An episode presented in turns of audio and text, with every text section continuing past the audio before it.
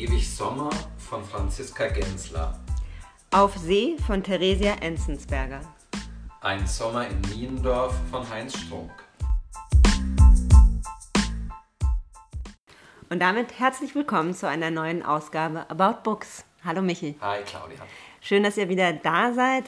Wir haben über den Sommer eine ganze Menge wieder gelesen, würde ich sagen, und euch davon drei Bücher mitgebracht, über die wir auf jeden Fall reden wollen. Eins, würde ich sagen, ist davon schon einer meiner Favoriten aus diesem Sommer. Und die anderen beiden, würde ich sagen, sind auf jeden Fall auch zwei, über die man gut reden kann.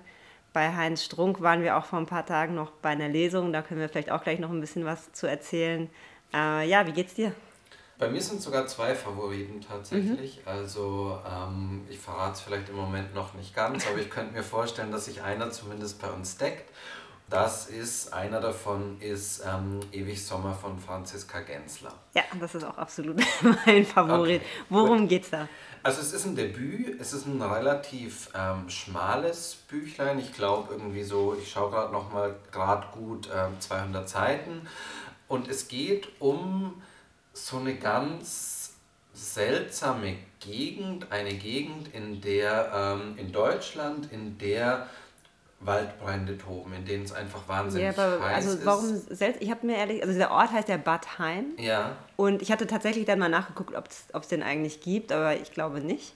Und ich habe mir jedenfalls da immer so ein Ort irgendwo so im, im Voralpenland vorgestellt, halt so ein, was jetzt heute vielleicht so ein Ferienort wäre. Das, also ich, weil du jetzt so seltsame Witzig, Gegend ich habe mir jetzt überhaupt nicht vor, Voralpen vorgestellt ja. oder sowas, sondern bei mir ist es eher so, ähm, so flaches Land und seltsam ähm, deswegen, weil dort halt nichts mehr ist, weil es einfach so ähm, heiß die ganze Zeit ist, dass dort die Menschen eigentlich schon viel weggezogen sind, viele Häuser stehen leer.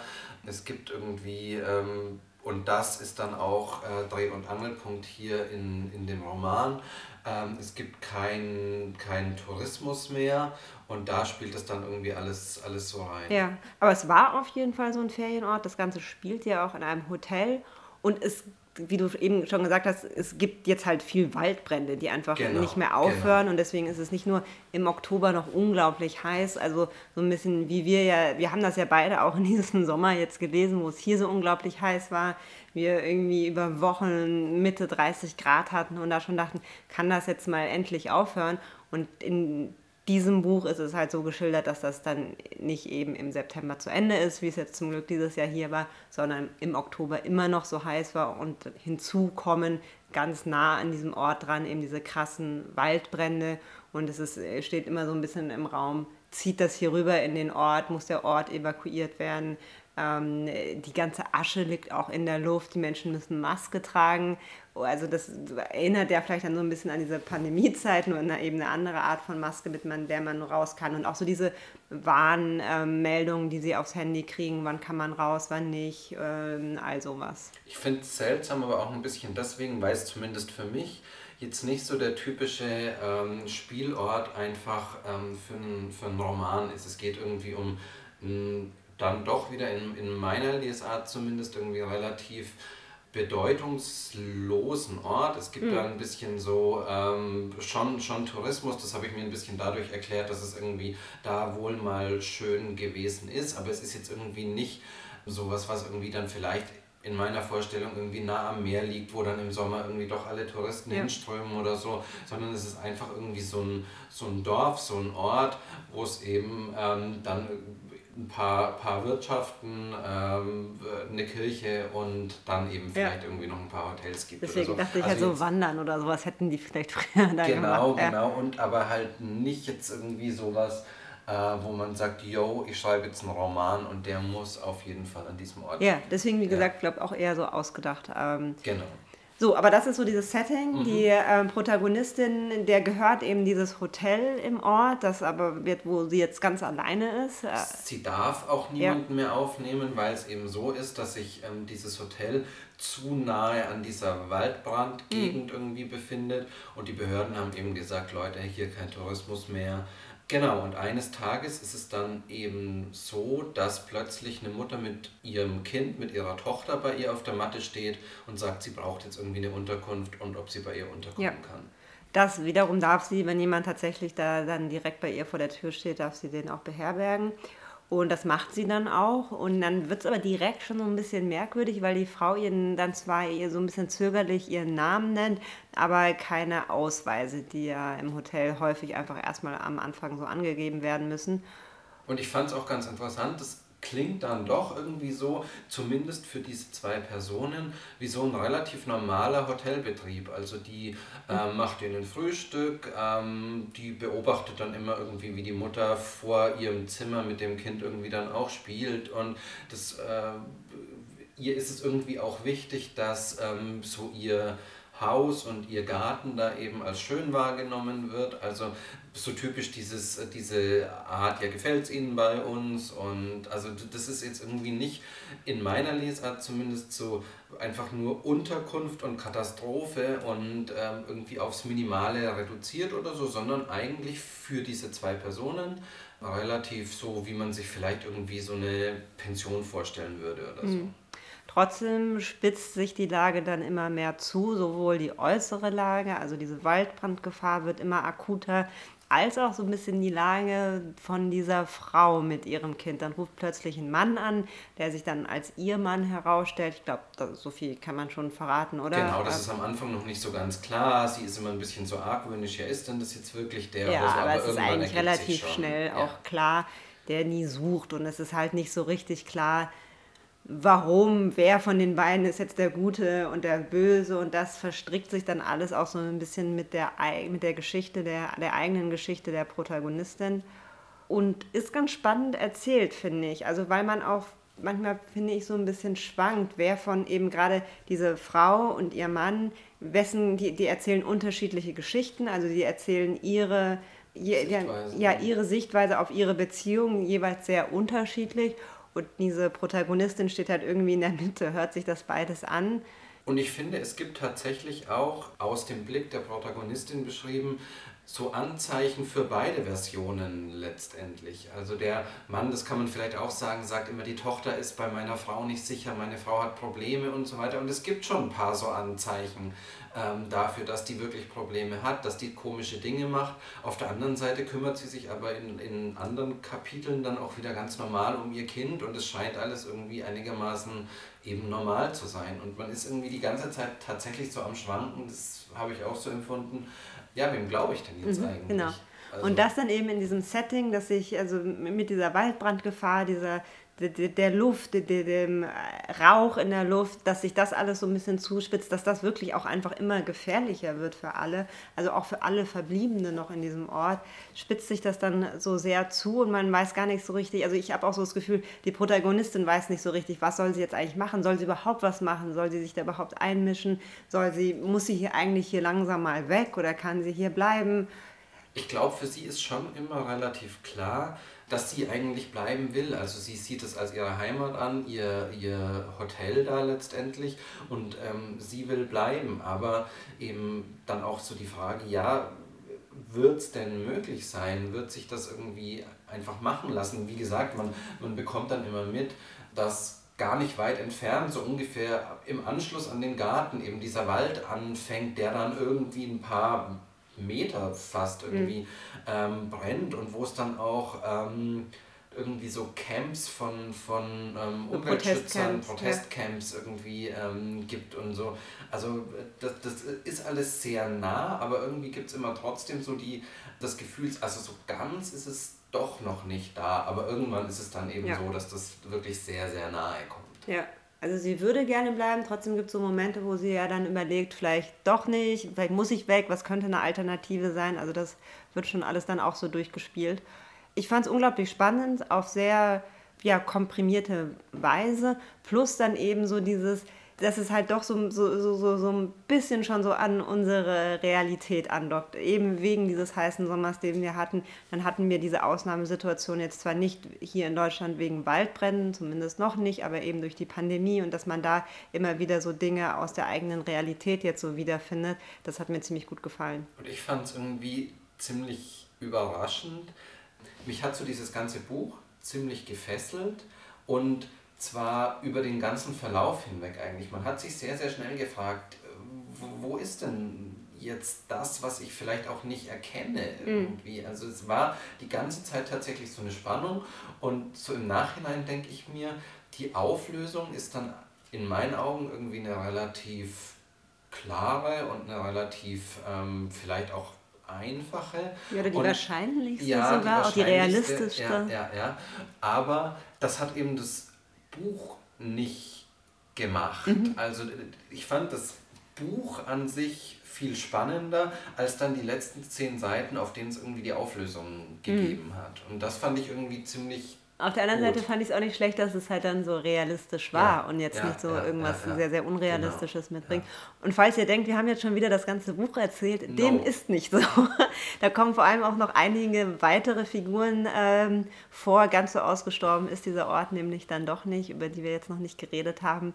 Deswegen ich denke von uns beiden eine sehr große Empfehlung, Ewig Sommer von Franziska Gensler. Und das ist auch, das will ich noch sagen, irgendwie tatsächlich so ein Buch, das in seiner Kürze besticht, finde mhm. ich irgendwie. Also da war nicht zu viel, nicht zu wenig. Oft gibt es ja dann, dass man sagt, okay, ja, aber man hätte das vielleicht auch mit äh, 50 Seiten weniger hinbekommen oder so. Überhaupt nicht. Überhaupt ja. nicht. Also ja. da finde ich, ist man von Anfang bis Ende gut dabei. Ja. Und, Wobei ähm, du ja ähm, manchmal auch sagst, ach, da hätte ich gerne noch mehr. Ja, das stimmt. Geht dir das da auch so? Bist nee, nee ich, ich, da hatte ich irgendwie so den Eindruck, es ist jetzt irgendwie in diesen ähm, knapp oder gut 200 Seiten ähm, genau das erzählt, was erzählt werden musste.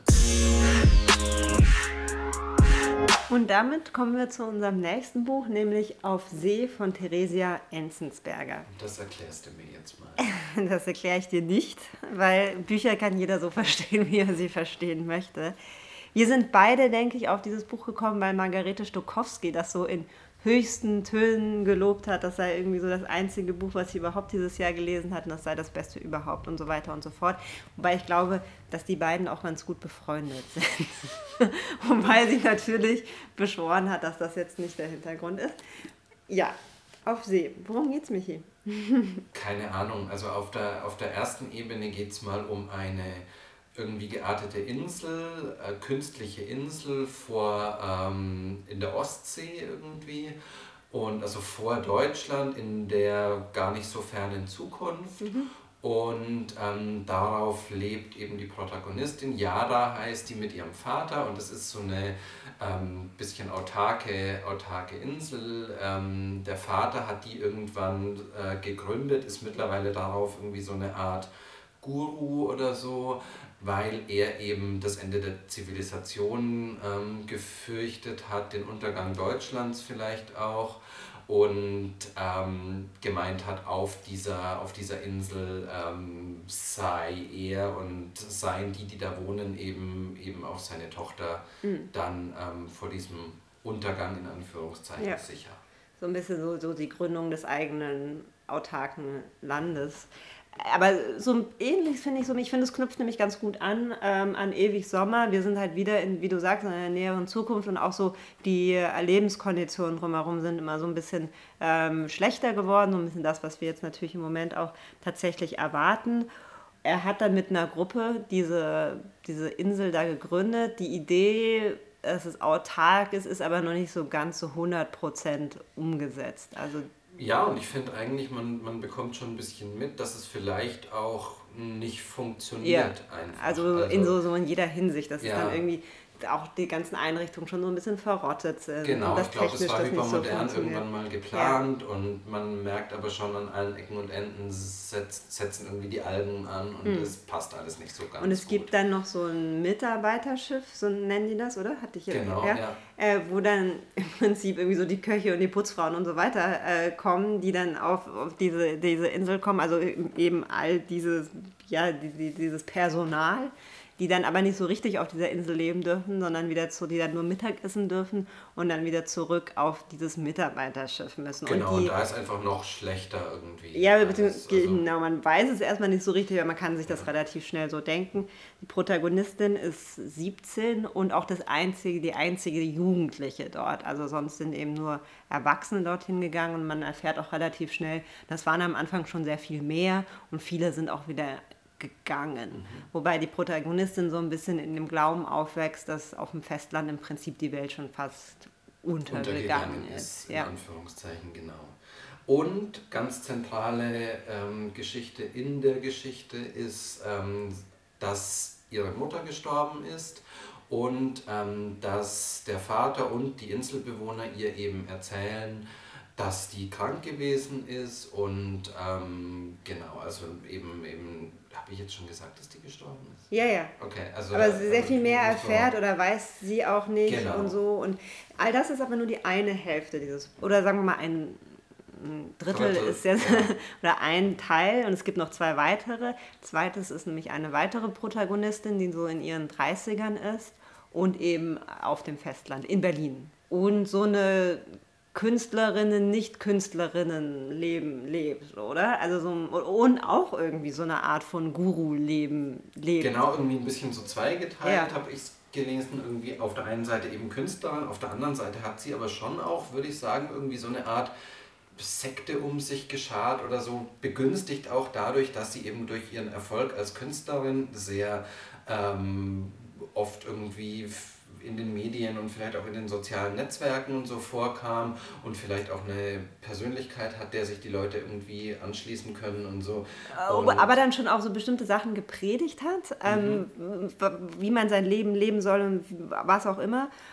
Aber gleichzeitig irgendwie immer so sagt, also dass das auch nur als so eine Art Projekt, ja, also das ist nicht ernst gemeint und so, genauso wie sie auch irgendwie ihr Künstlerinnentum gleichzeitig wieder so ein bisschen zurücknimmt und sagt, ich meinte das eigentlich gar nicht so, beziehungsweise diese Porträts, die ich jetzt male, die male ich ja nur, um Geld zu verdienen und ich kann halt zufällig malen, aber ich bin eigentlich gar keine Künstlerin und so. Also das ist irgendwie so, so eine Figur, weiß ich nicht, also ob, ob die, wo man immer nicht so richtig weiß, wie, wie, so weiß sie selber nicht, was sie eigentlich sein will und was sie machen will, oder ist es bewusst so gesetzt, also so verkauft sie es dann zumindest teilweise, oder so wird es dargestellt, dass sie das macht, also wie quasi wie so dieses immer ironisch wieder zurücknehmende, ja, weißt du, was ich meine? Mm, mm.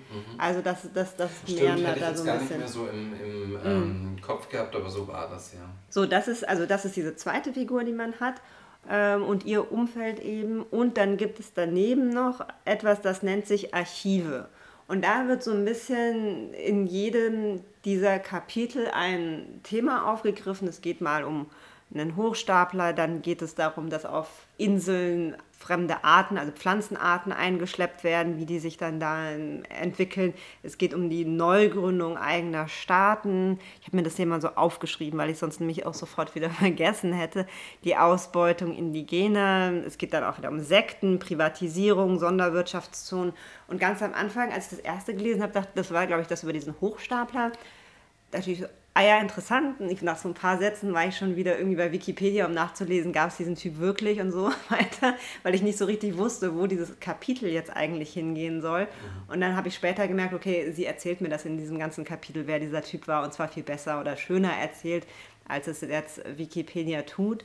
Trotzdem dachte ich am Anfang so nach diesen ersten zwei Archivkapiteln, was sollen die eigentlich jetzt hier so zwischendrin?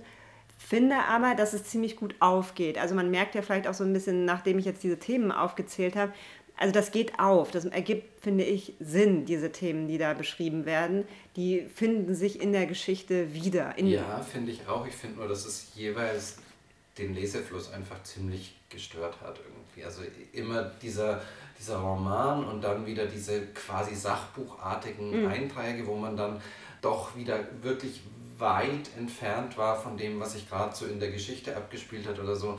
Mich hat es eigentlich tatsächlich ähm, gestört. Während diese, diese Einträge an sich interessant waren, mhm. also die haben wirklich irgendwie interessante, spannende Phänomene, Dinge, ähm, Überlegungen verhandelt. Mhm. Aber wie gesagt, ich fand ähm, das über die die ganze Strecke irgendwie immer wie so ein Fremdkörper in dem, in dem Buch. Ja, also ich, ich finde eben nicht. Also ganz am Anfang dachte ich das mhm. auch, aber dass sich das dann sehr aufgelöst hat, dass, es sich, dass ich es dann irgendwann verstanden habe, warum jetzt genau diese Geschichten und dass es wie so ein bisschen so einen Unterbau zu diesem Roman gegeben hat, um besser zu verstehen, worum geht es eigentlich, was sind die Themen, die hier behandelt werden. Das kannst du dir natürlich auch, auch so natürlich selber irgendwie denken, wenn du nur die Geschichte liest, aber ich finde, das hat dann nochmal irgendwie ganz ja, mir noch mehr, mehr dazu gegeben. Mhm. Und natürlich, das ist dann keine große Überraschung, diese beiden Stränge, sage ich mal, wie gesagt, diese ähm, Archivbeiträge, die sind immer ein bisschen so rausgenommen, aber die beiden anderen Stränge, die sind miteinander verknüpft. Irgendwann ähm, kommt dann das eine zum anderen, die spielen ineinander hinein und das ist dann letztendlich auch ein bisschen so die Übertragung des einen ins andere und die Welten, sage ich jetzt einfach mal, also diese Inselwelt und ähm, die Welt, die diese Helena heißt sie, glaube ich, diese ähm, Künstlerin hat, äh, kollidieren und greifen ineinander hinein. Und ja, das eine äh, wird aber auch mit ein bisschen so ins andere genommen. Ich, also ich habe jetzt noch so eine Sache, über die ich gerne mit dir reden würde, aber da würde ich jetzt so ein bisschen spoilern. Soll ich es trotzdem sagen? Machst trotzdem, ja. ja. Also, du hattest ja eben schon gesagt, Jana, also das junge Mädchen, das auf der, dieser Insel lebt, ähm, deren Mutter ist tot, beziehungsweise sie dachte das immer.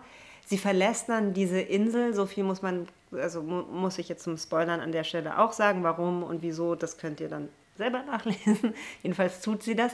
Und dann trifft sie ihre Mutter plötzlich und hat nach der wohl auch irgendwie so ein bisschen gesucht. Mhm. Nur ich habe halt nicht verstanden, warum sucht sie eigentlich nach der, wenn sie fest davon überzeugt ist, dass sie tot ist, nur ihr irgendwie unklar ist, unter welchen Umständen sie eigentlich gestorben ist, was der Grund war. Aber es wird vorher nie irgendwie dargelegt, dass sie daran zweifelt, dass die Mutter tot ist. Und wie kommt man dann auf die Idee, nach der Mutter zu suchen? Hat sie nicht immer im Computer ihres Vaters irgendwie so ähm, recherchiert? Das ist auch so ein Bestandteil, dass sie. Ja, aber das, ja, ja, ja, genau. Und, da hat sie Informationen gefunden, aber nicht darüber, dass die Mutter jetzt, wo sie 17 Jahre alt ist, noch lebt. Also, sondern nur als sie klein war.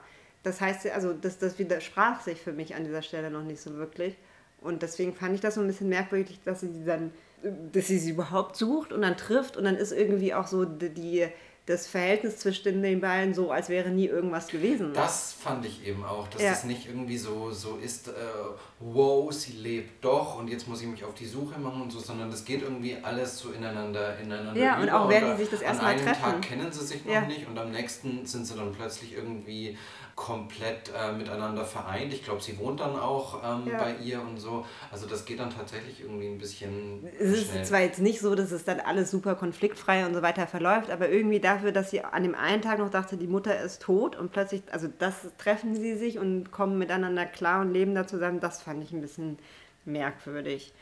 Was mir auch gefehlt hat, ist so, also es fiel mir etwas schwer, mir diese Insel überhaupt vorzustellen, weil ich finde, die ist am Anfang nicht wirklich beschrieben. Erst ganz, ganz am Ende kommt dann in auch so einem Archivkapitel wird das so ein bisschen beschrieben, wie diese Insel überhaupt aussieht, wie die sich da, wie die das Ganze aufgebaut haben. Und deswegen blieb das in meinem Kopf so komisch abstrakt. Und es ist ja nichts, was man irgendwie so jeden Tag sieht, wie, wie, wie sowas dann wie man so eine Insel in der Ostsee, eine autarke Insel aufbauen würde, auch mit diesem Schiff dann daneben, also auch von den Dimensionen her und so, das hat mir so ein bisschen gefehlt. Was aber schon funktioniert, finde ich, ist, man hat so die Vorstellung, dass das alles, was da passiert, und zwar relativ schnell, diese Vorstellung, ähm, nicht so wahnsinnig sympathisch ist irgendwie. Also es, ja. ist, es ist so dieser, dieser Schwung irgendwie ausgelassen und das fand ich vielleicht tatsächlich ganz gut, dass man erst denkt, ah, da äh, tolle Idee, da würde ich auch gerne leben und so. Ich glaube, man ist relativ schnell so auf der Fährte. Irgendwie das ist das da passt, nicht so, nicht äh, so. Ja. so. cool und ja. äh, irgendwie vielleicht mal ganz gut gedacht, aber dann schlecht umgesetzt und ähm,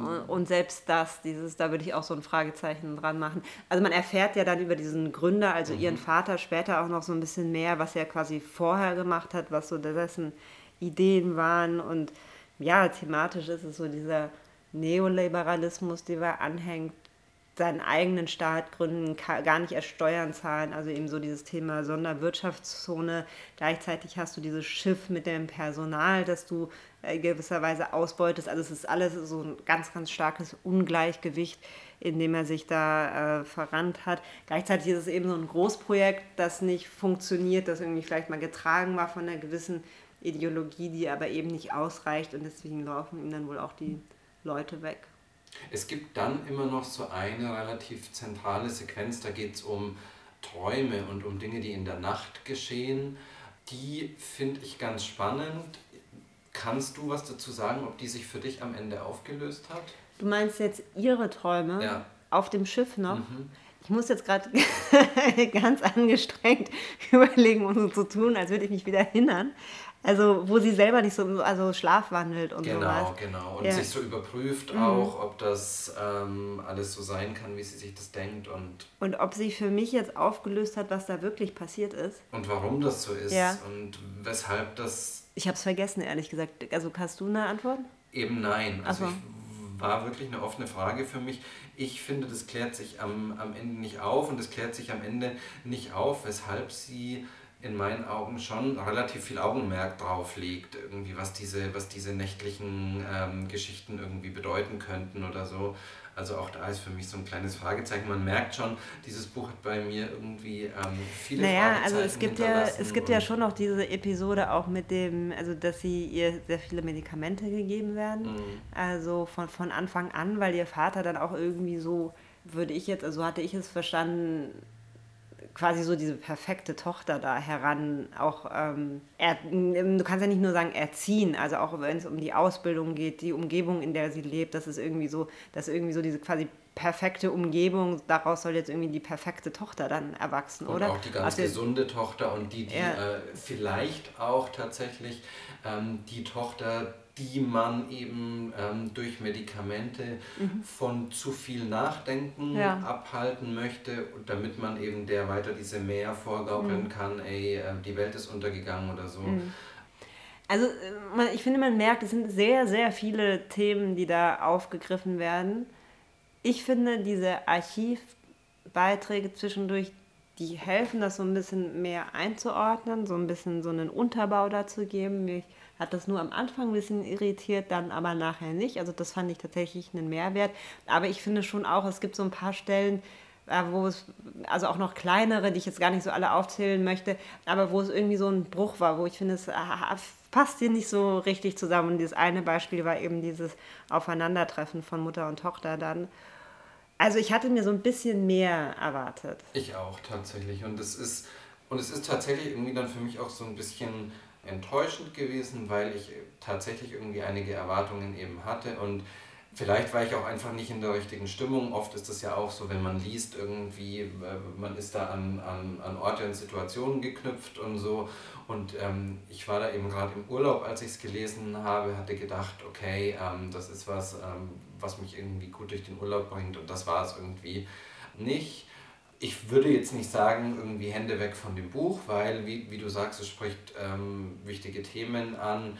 Es ist dann schon irgendwie so auch mit Aha-Momenten mhm. verbunden, finde ich, aber so ganz hat es mich nicht bekommen.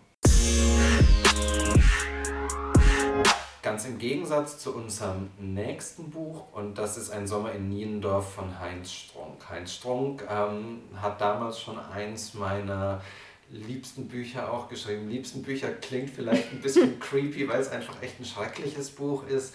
Aber der hat damals den Goldenen Handschuh ähm, geschrieben über diesen Frauenmörder Honka in, in Hamburg. Ähm, keine schöne Geschichte, aber eben in meinen Augen sehr, sehr gut geschrieben. Ich bin mit relativ großen Erwartungen auch in Ein Sommer in Niendorf gestartet. Du erzählst jetzt mal, worum es geht. Also Nierendorf ist so ein Ort am, also in der Nähe vom Timmendorfer Strand und aber so ein eher so ein günstiger Ort. Also keine Ahnung, ich will jetzt Nierendorf nicht äh, zu nahe treten. Ich war da auch noch nie, so wird dieser Ort aber dort jedenfalls beschrieben. Und ein Mann, ein erfolgreicher Wirtschaftsanwalt, also auch finanziell sehr erfolgreich, hat sich eine Auszeit genommen, drei Monate bevor er den neuen Job anfängt und sich dort in so einem Ferien, Ferienwohnung eingemietet um dort seine, die Geschichte seiner Familie aufzuschreiben. Hat also viele Interviews geführt mit Familienmitgliedern, unter anderem mit seinem Vater, hat er jetzt so eine ganze Reihe von Tonbändern und er hat sich also recht akribisch ausgerechnet, wie viel Zeit er jeden, jeden Tag diese Bänder abhören muss und Sachen aufschreiben muss, wie viel Mittagspause er sich nehmen kann, um ähm, dann in diesen drei Monaten eben da sein ähm, seine, seine Familiengeschichte aufzuschreiben, um als Autor durchzustarten, aber gar nicht so sehr, um dann Autor zu bleiben. Irgendwie hat er sich gedacht, das könnte er jetzt halt dann da machen, um dann eben später auch wieder als, als Anwalt weiterzuarbeiten. Ist wohl eben so als Anwalt auch deswegen sehr, sehr erfolgreich, weil er eben so ganz genau einfach fleißig ist, die ganze Zeit durcharbeitet und gar nicht so. Ich glaube, er sagt an einer Stelle auch sowas wie, er hat so viel gearbeitet, dass er sich an ganze Jahre in seinem Leben eigentlich gar nicht erinnert, weil er einfach nur in den Akten versunken war. So, das ist so ein bisschen dieses Setting, der kommt dann eben an in diesem eher so tristen Ostseeort und trifft dann äh, relativ schnell schon die erste Person, nämlich so den, den Verwalter dieser ähm, Wohnung, in denen er dort lebt. Das ist ein gewisser Herr Breder. So, und da fängt es dann schon irgendwie an, so ein bisschen weirder zu werden. Genau, also das ist irgendwie ein bisschen so ein ähm, seltsamer Typ, aber der gibt sich dann auch irgendwie relativ schnell, relativ kumpelig irgendwie, ist aber eine, eine seltsame, seltsame Person einfach oder irgendwie da ein bisschen so ein, so ein Gewächs vielleicht auch aus, aus der Gegend, wobei er auch zugezogen ist, aber wohl schon relativ lang da in, in äh, Niendorf wohnt. Der zeigt ihm die Wohnung und ist halt irgendwie so, wie man sich vorstellt, irgendwie schon ein bisschen eklig in so einem, in so einem Kapuff. Äh, man bekommt relativ schnell den Eindruck, dass er eben auch relativ viel trinkt genau dieser Breda wird aber eben für unseren Wirtschaftsanwalt ähm, ja, zur, zur zentralen Figur, weil er sich dann auch immer ein bisschen so creepy aufdrängt und ähm, das am Anfang noch unter irgendwelchen Deckmänteln tut, nämlich dass er jetzt irgendwie, ich glaube, Bettwäsche oder Handtücher vorbeibringen möchte oder so, aber ähm, dann auch irgendwie relativ äh, unverhohlen man so den Eindruck bekommt, der lauert ihm schon fast irgendwie an, an gewissen Stellen dann auch auf. Also er sagt dann auch irgendwann, ähm, es ist irgendwie unmöglich, aber auch unglaublich. Diese Insel hat 8000 Einwohner. Es ist keine Insel, dieser Ort hat 8000, hm. ähm, hat 8000 Einwohner, aber einem begegnet er irgendwie immer, nämlich diesem ja. Räder. Und der äh, ist auch Verkau also arbeitet zumindest in diesem, in dem, in dem Alkoholladen dieses Ortes und da treffen sie sich dann auch immer wieder. Du hast eben schon gesagt, so der goldene Handschuh war so eins deiner Lieblingsbücher. Das spielt ja auch so ganz hart in diesem Alkoholiker-Milieu in Hamburg. Und da ist man dann halt hier auch ziemlich schnell drin. Ja. Und zwar so ziemlich unerwartet. Also aus diesem, ich schreibe meine Familiengeschichte aus, auf, wird halt ziemlich schnell nichts. Genau, und man kann das, finde ich, so ganz schön mitverfolgen irgendwie. Also es ist so, wie man sich vielleicht auch jetzt nicht unbedingt alkoholbedingt, aber so beim Lernen auf irgendeine Prüfung im Studium irgendwie vornimmt, naja, heute mache ich so und so viele Stunden und dann denkt man, ach, jetzt geht vielleicht doch noch eine kleine Internetpause und so und so ist das bei ihm auch. Also er nimmt sich sehr, sehr viel vor und man merkt, dass schnell sehr, sehr viel einfach nicht passiert. Ja. Und ich meine, dass man halt auch nicht einfach, dass es ein bisschen mehr als ähm, Fleiß braucht, um, um ein gutes Buch zu schreiben. An der Stelle fällt mir übrigens noch ein, das muss ich jetzt kurz noch nachtragen, auch wenn es jetzt ein bisschen durcheinander wird. Aber bei, was mich ziemlich fasziniert hat noch, bei Auf See von Theresia Enstensberger, die hat hinten aufgeschrieben, was sie so alles gelesen hat, welche Bücher sie dazu inspiriert haben. Und das ist eine wirklich lange Liste, zu der sie dann auch teilweise alles so ein bisschen schreibt. Und dann dachte ich so, wow, so einen Roman zu schreiben, ist halt echt nicht einfach etwas, sich an den Tisch setzen und mal so ein bisschen runterschreiben, was einem gerade so in den Kopf kommt, was man so gerade an Fantasie hat, sondern das, da, da gehört schon auch ziemlich viel dazu, ziemlich viel Vorbereitung ähm, und eben, ja, ziemlich viel Lesen von anderen Dingen auch und so. Und das, um jetzt wieder den Bogen zurück nach Nierendorf zu schlagen, ja, hat sich dieser Wirtschaftsanwalt halt nicht auch gedacht. nicht gedacht, genau. ja, und es funktioniert aber ja, halt ja. auch einfach nicht. Genau. So, stattdessen sitzt er dann jeden Abend auf, der, auf dem Steg und trinkt eine Flasche Wein. Genau.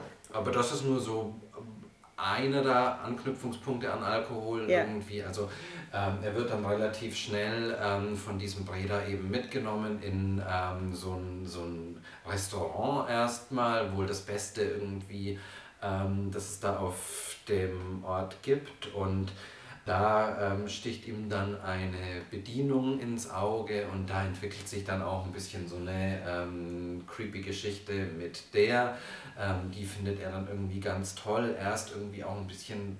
Ja, wobei sich diese Geschichte eigentlich nur so in seinem Kopf entwickelt. Genau, genau, genau. Also äh, erst ähm, äh, findet er sie auch noch ein bisschen abstoßend oder habe ich das nicht mehr richtig im Auge? Und auf jeden Fall ähm, ver, vergeistigt er sich da in irgendwie so eine, so eine Geschichte rein, dass er die unbedingt eben haben, haben möchte und mit der irgendwie dann auch ein Leben beginnen möchte und so. Also, also völlig absurd ja. irgendwie. Dieser ganze Typ wird einem, finde ich, auch so von Seite zu Seite unsympathischer. Ich finde, man darf auf jeden Fall nicht den Fehler begehen, dass, weil der Protagonist unsympathisch oder abstoßend ist, dass man deswegen das Buch dann nicht gut findet, weil das ist ja irgendwie so etwas, was einem vielleicht manchmal passiert oder was man dann gerne hätte, dass irgendwie Protagonisten irgendwie nett und likable sind. Das ist dieser Typ definitiv nicht. Also nee. so, so, sehe ich es zumindest. Genau, aber es geht dann eben sehr, sehr schnell auf verschiedenen Pfaden, vielleicht auch ausgelöst eben durch diesen Breda relativ äh, weit bergab. Also, ja. Und man hat dann immer so den Eindruck, okay, vielleicht schafft das noch und man hat auch, oder ich hatte so den, den Gedanken, naja, es kann ja jetzt wohl nicht sein, dass der da in Niendorf landet und sein Leben irgendwie überhaupt nicht mehr gebacken bekommt, aber letztendlich ist es genau mhm. das. Also er fährt dann auch, ähm, es gibt dann immer noch so verschiedene ähm, Einwirkungen von außen. Einmal trifft er da eine alte Liebschaft, einmal trifft er da auf seine Tochter, einmal fährt er dann ähm, zurück eben nach Hamburg und trifft seine Ex-Frau und so. Und es gibt schon so ähm, Momente, in denen man denkt, okay, jetzt ist dieses Kapitel Niendorf möglicherweise irgendwie doch mal beendet oder so. Aber das Ende vom Lied ist, dieses Kapitel endet irgendwie nicht mehr. Ja, du hast jetzt gerade eben so gesagt, also es geht dann ziemlich schnell, ziemlich bergab. Man erfährt aber dann so nach und nach eben immer noch mal so ein bisschen was aus seinem früheren Leben und das war halt dann doch auch nicht ganz nur so Glanz und Glory. Auch wenn er ein erfolgreicher Wirtschaftsanwalt war, erfährt man eben, dass da ziemlich viel auch schon nicht so funktioniert hat. Und ich denke, man kann dann ziemlich klar sagen, er bleibt dann so ein bisschen in diesem Alkoholiker-Milieu hängen. Ja, was heißt, also ich finde, man kann nicht sagen, bleibt da ein bisschen so hängen, sondern sumpft da irgendwie ja, vollkommen rein. Genau, aber ich, also vielleicht mal anders angefangen, anders gefragt. Warum hat dir dieses Buch so gut gefallen? Weil es quasi, ähm, weil in meinen Augen sehr, sehr gut beschrieben ist, wie das läuft, weil was passiert, was ich am Anfang wirklich nicht gedacht habe, eben dieser ganze Abstieg über so einen kurzen Zeitraum letztendlich auch. Also man muss sich vorstellen, der ist irgendwie, wenn ich es richtig in Erinnerung habe, Mitte 50 oder sowas und hat irgendwie ein erfolgreiches Leben geführt. Und drei Monate genügen dann, um aus dem eigentlich einen komplett anderen Menschen zu machen. Also er ist da, man würde vielleicht sagen. Hat er so ein erfolgreiches Leben geführt? Naja, ein von außen betrachtet erfolgreiches Leben hat er auf jeden Fall meiner Meinung nach geführt. Also beruflich. Er, beruflich, ja. Familiär ähm, halt gar nicht. Familiär gar nicht, das ist richtig, aber halt ähm, das, was man vielleicht dann irgendwie als geordnetes Leben Ja, aber familiär nicht. Auch dieses eine Mal, wo er dann äh, übers Wochenende nach Hause fährt, wird er irgendwie ganz gerne Freunde treffen. Das klappt aber alles nicht. Also es klingt schon eher so, als wäre auch so das sonstige soziale Umfeld irgendwie nicht so erfolgreich, ja, also im Sinne von nicht so, nicht so gut, nicht so verlässlich, als wäre da nicht besonders viel. Mhm. Es ist auch nicht so, dass sich irgendjemand melden würde und er hat auch keine andere Partnerin oder so, nachdem seine Ehe in die Brüche gegangen ist. Also an der Stelle, also wenn man da jetzt in diesen Kategorien erfolgreich, nicht erfolgreich sprechen will, ist nicht so viel. Und es ist aber halt so dieser, dieser ähm, das, was du vorhin beschrieben hast, dass es ihm doch gelungen ist, bis er Mitte 50 war, irgendwie, wenn man es dann so sagen möchte, sich zusammenzureißen, wenn vielleicht auch nicht irgendwie alles erfolgreich war, wenn es gab zumindest diesen, diesen beruflichen Erfolg und er hat irgendwie ein geordnetes Leben geführt. Und das ist dann sehr, sehr schnell. Was meinst du mit ein geordnetes Leben? Naja, ein geordnetes Leben, dass ich irgendwie ähm, morgens ähm, aufstehe, in den, in den Beruf gehe, da in der Kategorie gedacht irgendwie viel Geld ähm, gemacht hat und das halt er, so wie ich es gelesen habe, keine Süchte hatte und so weiter und jetzt aber dann halt so voll in diese, in diese Welt abgleitet. Mhm. Weil ich habe mich, deswegen habe ich vorhin auch so gezögert bei dieser Beschreibung, dass er, äh, dass er dann, dass es dann bergab geht. Ich frage mich, ob das Ende, das so wie es dann da ist und wie er sein Leben dann plötzlich dort einrichtet, wirklich so ein Tiefpunkt ist, verglichen mit dem, was er vorher hatte. Also konventionell gedacht würde ich sagen, auf jeden Fall. Also du hast dann, du hast dann äh, Wirtschaftsanwalt, der dann irgendwie total abgleitet. Du meinst, weil es ihm dann persönlich da in seinem, in seinem Dunstkreis irgendwie vielleicht ganz gut geht und er, vielleicht kann man das auch sagen, am Ende da dann irgendwie noch eine, eine Frau wiederfindet oder so, dass, es ihm am, dass er am Ende sogar besser dasteht als am Er Anfang. hat plötzlich ein soziales Umfeld, Leute, die auch mal vorbeikommen. Ja, du hast diese Alkoholsucht, die natürlich körperlich. Und ist tatsächlich eine Sucht. Ja, ja, genau. In, ja, also ziemlich schnell, ja. wenn es es nicht vielleicht sogar ja. vorher in Ansätzen schon war, das erfährt man nicht so richtig. Natürlich ist, man sieht man auch bei den Personen, die ihn dann dort umgeben, dass das natürlich körperlich auch krass ist und dann relativ schnell zu, zu, zu, zu gesundheitlichen Problemen und Tod führt. Mhm. Also ja, insoweit gesundheitlich dann schon dieser Abstieg, aber ist es wirklich alles nur so schlecht, frage ich mich. Also kann man da wirklich nur von, das eine ist irgendwie das gute, geordnete, erfolgreiche Leben und das andere ist der totale Abstieg verglichen damit? Nicht unbedingt, aber ich glaube, wenn du in diesen, in diesen Kategorien denkst, einfach in denen die Gesellschaft ja denkt, ähm, dann ja. Natürlich würde ich eben vor allem so diese diese Aspekte als, als negativ bezeichnen, dass er dann halt einfach in die, in die Sucht am Ende abgleitet und ähm, da auch nicht mehr rauskommt, so wie es ich Aber will er da überhaupt rauskommen? Ja, das ist, äh, ich glaube, er will ab irgendeinem Punkt nicht mehr da rauskommen, aber ich weiß nicht, ob das eine freie Entscheidung ist oder ob das dann eben einfach so weit kommt, dass er eben nicht mehr anders kann und eben in dieser Sucht irgendwo untergeht. Mhm. Das ist irgendwie so ein bisschen der Punkt, an dem mich dieses Buch dann auch so ein bisschen ratlos gemacht hat. Also es gibt nämlich noch eine andere Szene, die wir jetzt vielleicht nicht komplett verraten, aber die auch nie aufgelöst wird und die sicherlich auch einen, dann, dann eben, ich, man kann natürlich immer sagen, wenn jemand einfach trinken will die ganze Zeit und dann seine Gesundheit damit zerstören will und dann früh sterben will, dann soll er das halt machen. Das soll die Entscheidung von jedem sein. Aber gerade wenn es eben um Drogen und, oder Alkohol geht, dann kann es natürlich auch zu Situationen kommen, in denen du andere gefährdest. Und so eine Situation hat man da auch, also wo man auch da diese, diese krass negativen Auswirkungen sieht. Es ist so eine Szene, die irgendwie so komplett unaufgelöst bleibt, wo ich noch nicht mal so richtig wusste an einer Stelle, hat er das jetzt geträumt oder ist es wirklich mhm. passiert? Weil, weil es dann natürlich auch aus seiner betrunkenen Perspektive erzählt wird, was das Ganze alles noch merkwürdiger macht. Das hat mich völlig ratlos zurückgelassen und dann ja, wie gesagt, auch so, also ich weiß nicht, manchmal fragt man sich ja schon so, was will mir denn jetzt dieses Buch irgendwie sagen? Natürlich gibt es da nicht eine Antwort darauf, aber mich, ich war ein bisschen ratlos.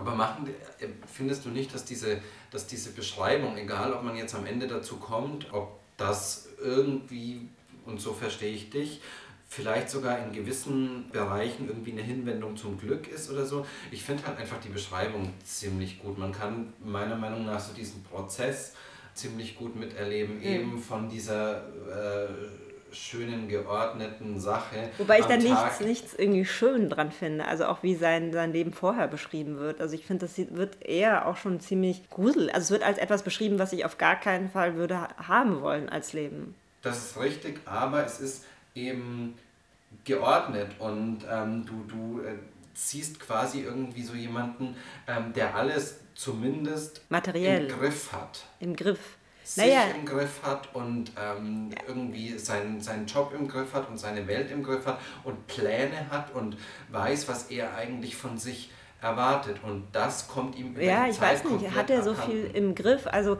wie gesagt, wenn er da so erzählt, er ganze Jahre seien ihm irgendwie abhanden gekommen, weil er so viel gearbeitet hat, das ist ja auch, das ist ja auch eine Sucht. Ich würde aber sagen, es ist in meiner Welt eine weniger zerstörerische, als dann komplett im Suff zu versanden. Also seine Familie hat es zerstört, zumindest mit. Und welche gesundheitlichen Schäden da jemand davon trägt, ist was anderes. Das wird jetzt bei ihm in dem Maße da nicht ausgeführt. Also ich finde schon, dass das irgendwie ein wichtiger Punkt ist, den du machst, dass du eben fragst, okay, ähm, ist es denn jetzt wirklich schlechter, als es vorher war, dass seine Familie unter seiner Arbeit gelitten hat und dergleichen?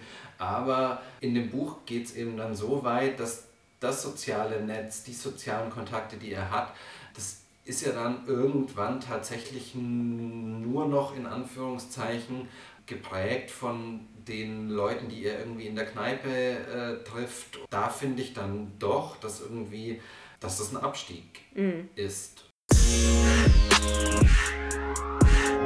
Wir waren die Tage ja auch auf einer Lesung von Heinz Strunk, wo er aus diesem Buch oder ja, man kann auch nicht mal so richtig sagen, aus diesem Buch gelesen hat. Wie fandst du die Lesung? Ich fand sie gut. Wir waren dort, nachdem wir das Buch gelesen hatten. Ja. Und ich habe mich danach so gefragt, ob es tatsächlich eigentlich gut ist, auf Lesungen zu gehen, nachdem man das mhm. ähm, Buch gelesen hat. Oft macht man das wahrscheinlich, weil man sich irgendwie ein bisschen noch mehr erwartet. Man hat so den Eindruck, man möchte über den Autor was erfahren, mhm. möchte ähm, was irgendwie so über die Gedanken dahinter erfahren und so. Jetzt war es da ein bisschen so, ähm, dass er sich quasi hingesetzt hat und gesagt hat, er liest jetzt mal eine Kurzform vor ja. aus diesem Buch. Und es ja, war nicht eine Kurzform des, Buches, Buches, genau. Genau, ja. genau. Es war überhaupt nicht so Raum, um irgendwie vielleicht ein bisschen in die Diskussion zu kommen oder Fragen zu stellen oder so.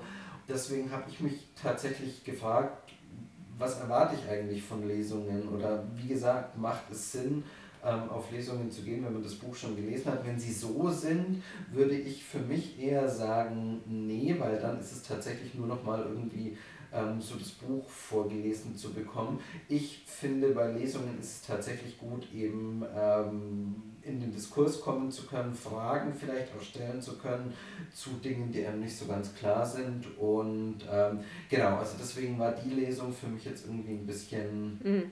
so ein man, Dämpfer. Man weiß es halt nie vorher, wie jemand das macht. Also auch sowas, dass jemand kommt und quasi seine 240 Seiten auf irgendwie, wie viele Seiten hat er da vorgelesen? Also er hat irgendwie zwei Stunden fast gelesen, genau, oder? Wahrscheinlich 30 oder Ja, auf, so. also zwei Stunden runterkürzt, da so ein bisschen die Nebenhandlungen rausnimmt, aber sonst schon, glaube ich, teilweise auch so wörtlich vorliest.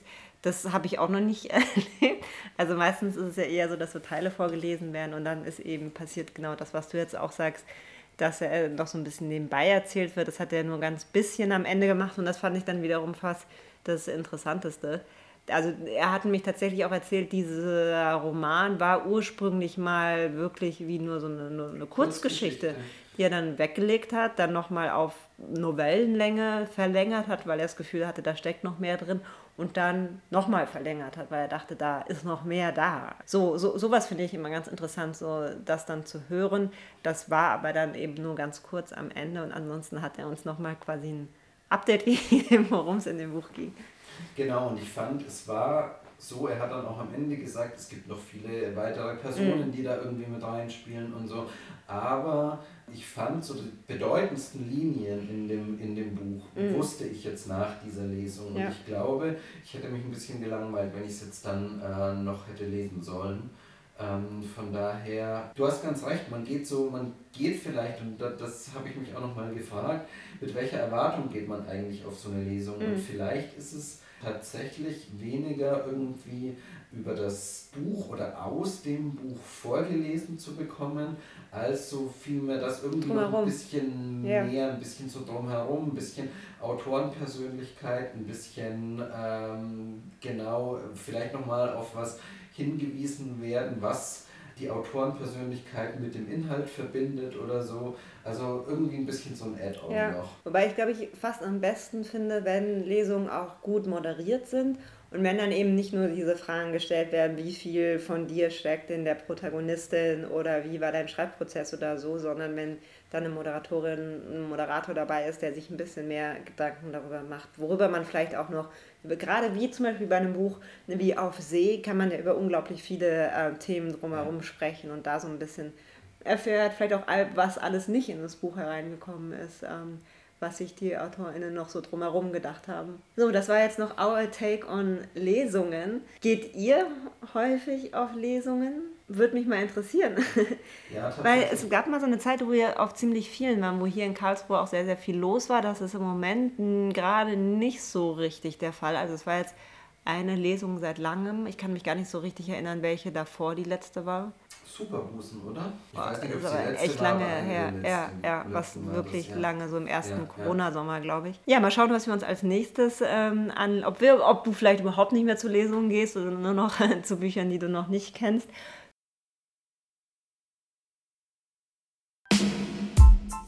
Wir haben fürs nächste Mal schon so ein paar Bücher gelesen, die es vielleicht in den Podcast schaffen. Was es dann sein wird, erfahrt ihr in ein paar Monaten. Äh, Wochen, nicht Monaten, keine Sorge. Mach keine, mach keine Sorgen. Bis dahin. Bis dann. Ciao. Ciao.